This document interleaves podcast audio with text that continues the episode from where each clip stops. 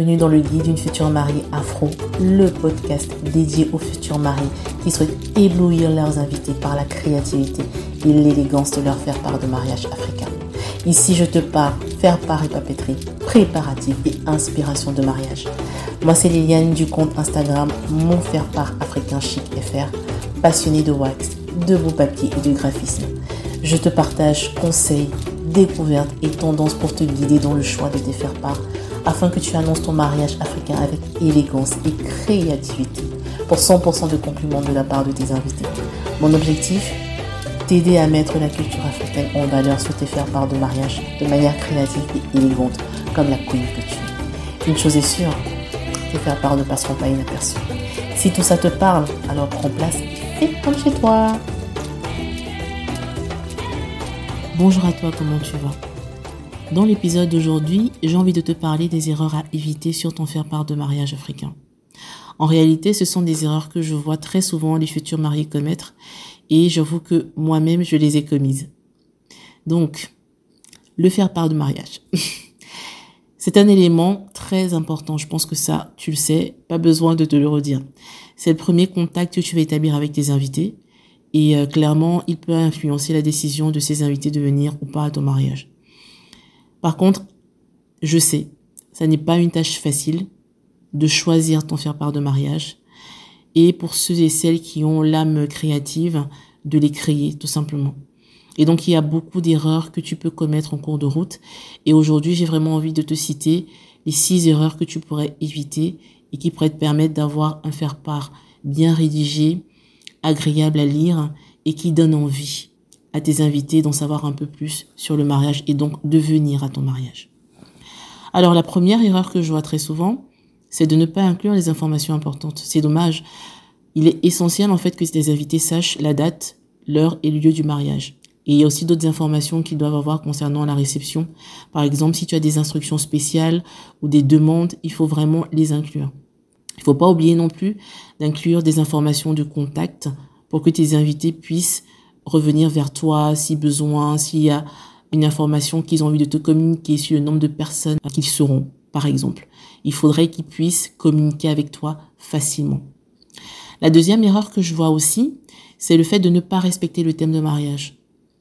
En fait, tes invités ont besoin d'avoir une certaine, de voir une certaine cohérence dans l'identité visuelle de ton mariage. C'est inconscient. Et je pense que même toi, lorsque tu vas à un mariage et qu'il y a tellement de couleurs qui ne vont pas ensemble, qu'il y a des éléments qui ne vont pas du tout ensemble, inconsciemment, tu t'en rends compte et l'effet que tu as, c'est te dire mais où est-ce que je suis? Tu ne t'en rends pas compte, c'est quelque chose qui se passe très rapidement dans ta tête, mais le jugement est rapidement fait.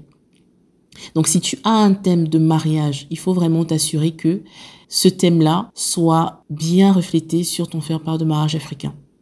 Par exemple, si tu as un mariage sur le thème garden party style africain, il faut que ton faire-part de mariage inclue par exemple des mini-feuilles de, de palmier, du wax, mais vraiment par petites touches. Il faut qu'il y ait des couleurs chaudes sur ton faire-part de mariage, mais que tu puisses aussi harmoniser ces couleurs-là avec des tons tels que du blanc ou peut-être du craft. Ça dépend des couleurs que tu auras choisies. Mais il faut réellement que ton, ton thème soit représenté sur ton faire-part de mariage. Et également décliné sur les différents éléments de papeterie, comme le menu, comme euh, le carton de réception, comme les cartes de remerciement. Tout doit être cohérent. C'est super important. La troisième erreur que j'observe également, c'est le fait que les futurs mariés ne commandent pas suffisamment de faire part. Mais je comprends. Par contre, hein, on sait aussi que dans nos mariages africains, en général, le nombre de personnes qu'on a prévu ne suffit pas toujours parce qu'il y a des invités de dernière minute. Donc tu sais que de toutes les façons, il se peut que tu aies des invités supplémentaires. Donc il faut prévoir des faire part de mariage en plus. La quatrième erreur que je vois également très souvent commettre, c'est de ne pas choisir le bon format. Ici, quand on parle de format, je veux parler de la taille, de la forme de ton faire-part. Il y en a différents. Tu vas voir euh, des faire par rectangle, des faire par rond. De plus en plus aujourd'hui, on voit des faire par euh, en forme de dôme ou en forme de cœur. Et euh, c'est vraiment important que tu choisisses ce format en fonction de ton style de mariage, mais également en fonction de tes goûts personnels, en fonction de ta culture, de ta personnalité, du thème de ton mariage.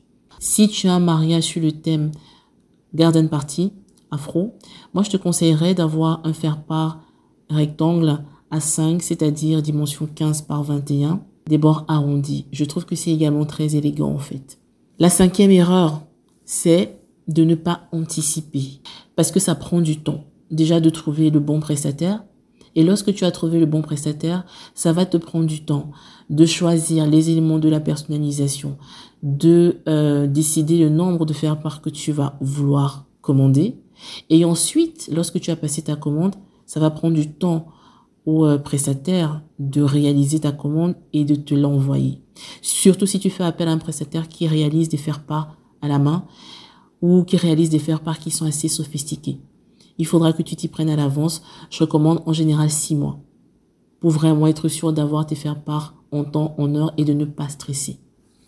La dernière erreur, et c'est celle qui est la plus courante, c'est de ne pas relire son faire-part. Ça paraît euh, évident comme ça, mais ça peut arriver. Donc, je te conseillerais d'avoir une deuxième perdue qui va relire pour vérifier les fautes d'orthographe, pour vérifier la grammaire, la ponctuation. Et de nos jours, il y a tellement d'applications qui te permettent de relire ton faire-part et d'éviter des fautes d'orthographe de grammaire. Ça y est, c'est la fin. Tu as aimé cet épisode? Alors abonne-toi. Laisse-moi un commentaire et mentionne le podcast en story Instagram. Ciao ciao